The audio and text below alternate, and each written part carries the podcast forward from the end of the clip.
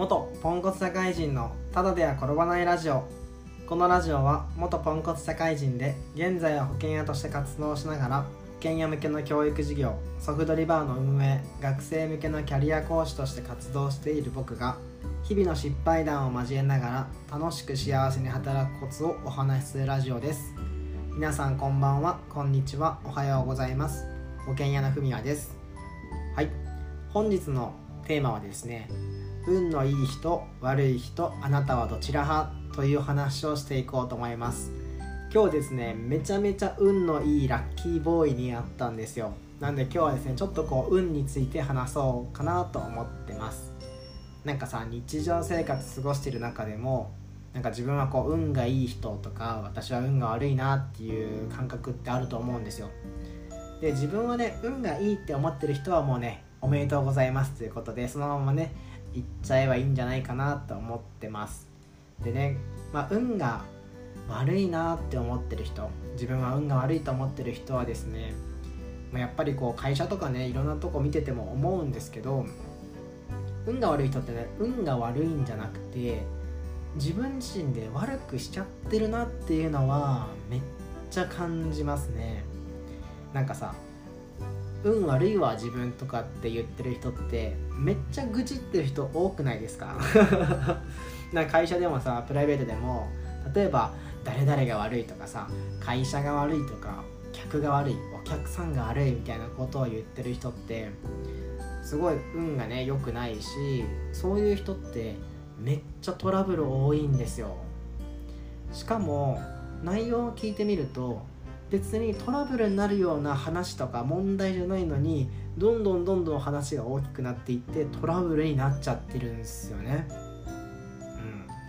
うん、でやっぱさそういうのって結構ね大変だと思うし運がね悪いなって思ってる人でこれから運を良くしていきたいという方がいればですね今日はねめっちゃおすすめな方法を教えちゃおうかなと思ってます。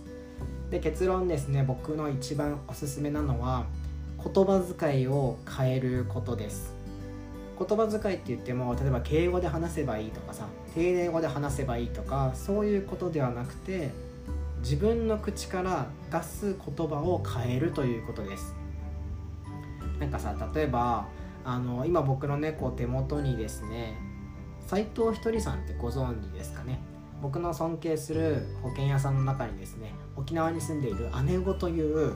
あの本当ね女性がいてまあ本当女前というか男前というかかっこいい女性がいらっしゃるんですけどその方がですね斎藤ひとりさんが大好きで僕にもですねその斎藤ひとりさんのポストカードを送ってくれてます。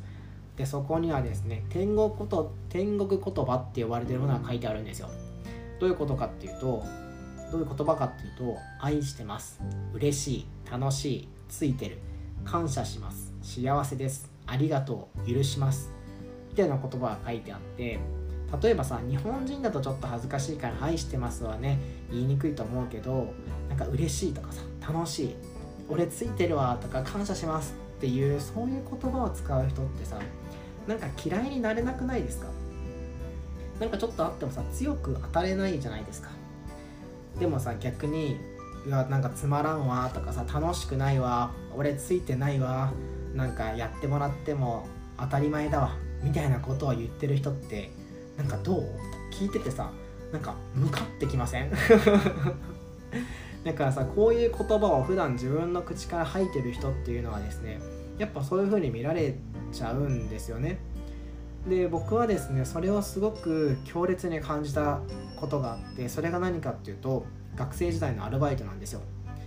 学生時代ですね僕はあのメガエッグっていう中国電力の光回線メガエッグの光回線を訪問販売で売る完全歩合制の営業をしてたんですね。アルバイトしてたんですよ。なんかさ学生ってさ、まあ、俺いろいろ忙しかったし部活もやってたから時間も取れなくてなんとか稼ごうと思った時にあの本当ね1日出ると1件契約できたら1万8000円もらえるんですよ。だから土曜日とかさ週に1日だけ出て3件とか契約できたらさ5万4000円とかもらえるわけですよ。めちゃめちゃいいじゃん。だけど契約取れなかったらあの1円もね何時間働くこと1円もねあのもらえないんであれなんですけど、まあ、そこにね毎回トラブルを起こしてくるおっちゃんがいたんですよ。でその人ねもう言葉遣いがねすごいね嫌だった。なんか一緒の空間にいるのがすごい嫌な人なんですよ。本当なんかこのエリアの客はクソだわとかなんか終わっとるわとかなんか光回線の商品が悪いわとかキャンペーン内容が悪いわみたいなことをすごいねぐちぐちぐちぐち言ってる方だったんでやっぱ僕もねなんか近づきたくないなと思ってたんですよ。でやっぱその人ね全然こうトラブルばっかりで数字は上がらなかったんですけど次にもうねこの人めっちゃいい人だなって思うっていうかすごいね優しい方がいて言葉遣いも丁寧だしすごいね雰囲気もいいし。でその方がそのトラブルはねいっぱいあった人の同じエリアにその翌週行ったんですよ。そしたらですねめちゃめちゃやっぱね契約をもらってくるわけですよ。でその人が言ったのが「いや本当いいお客さんばっかりだったな」みたいなことをね言っていつも感謝だみたいなことを言ってたんですよ。これをさ生で見た時にまあ営業スキルもあるのかもしれないけどなんかそれ以前にさやっぱりこうお客さんの質とかじゃなくて自分自身がどういう人間でどんなね言葉を使ってるかによってこう変わるんだなっていうのはすごいねこう実際にね目の当たりをさせてもらったんですよ。うん。だからさ最近人生面白くないなとかさなんか嫌なやつばっかりに当たるなみたいな人はですねまず自分の言葉遣いから変えてもらったらいいんじゃないかなと思ってます。でね冒頭に言ったねスーパーラッキーボーイって何なのって話なんですけど実はうちもですね今日光回線のバイトの子かな？分かんないけど来たんですよ。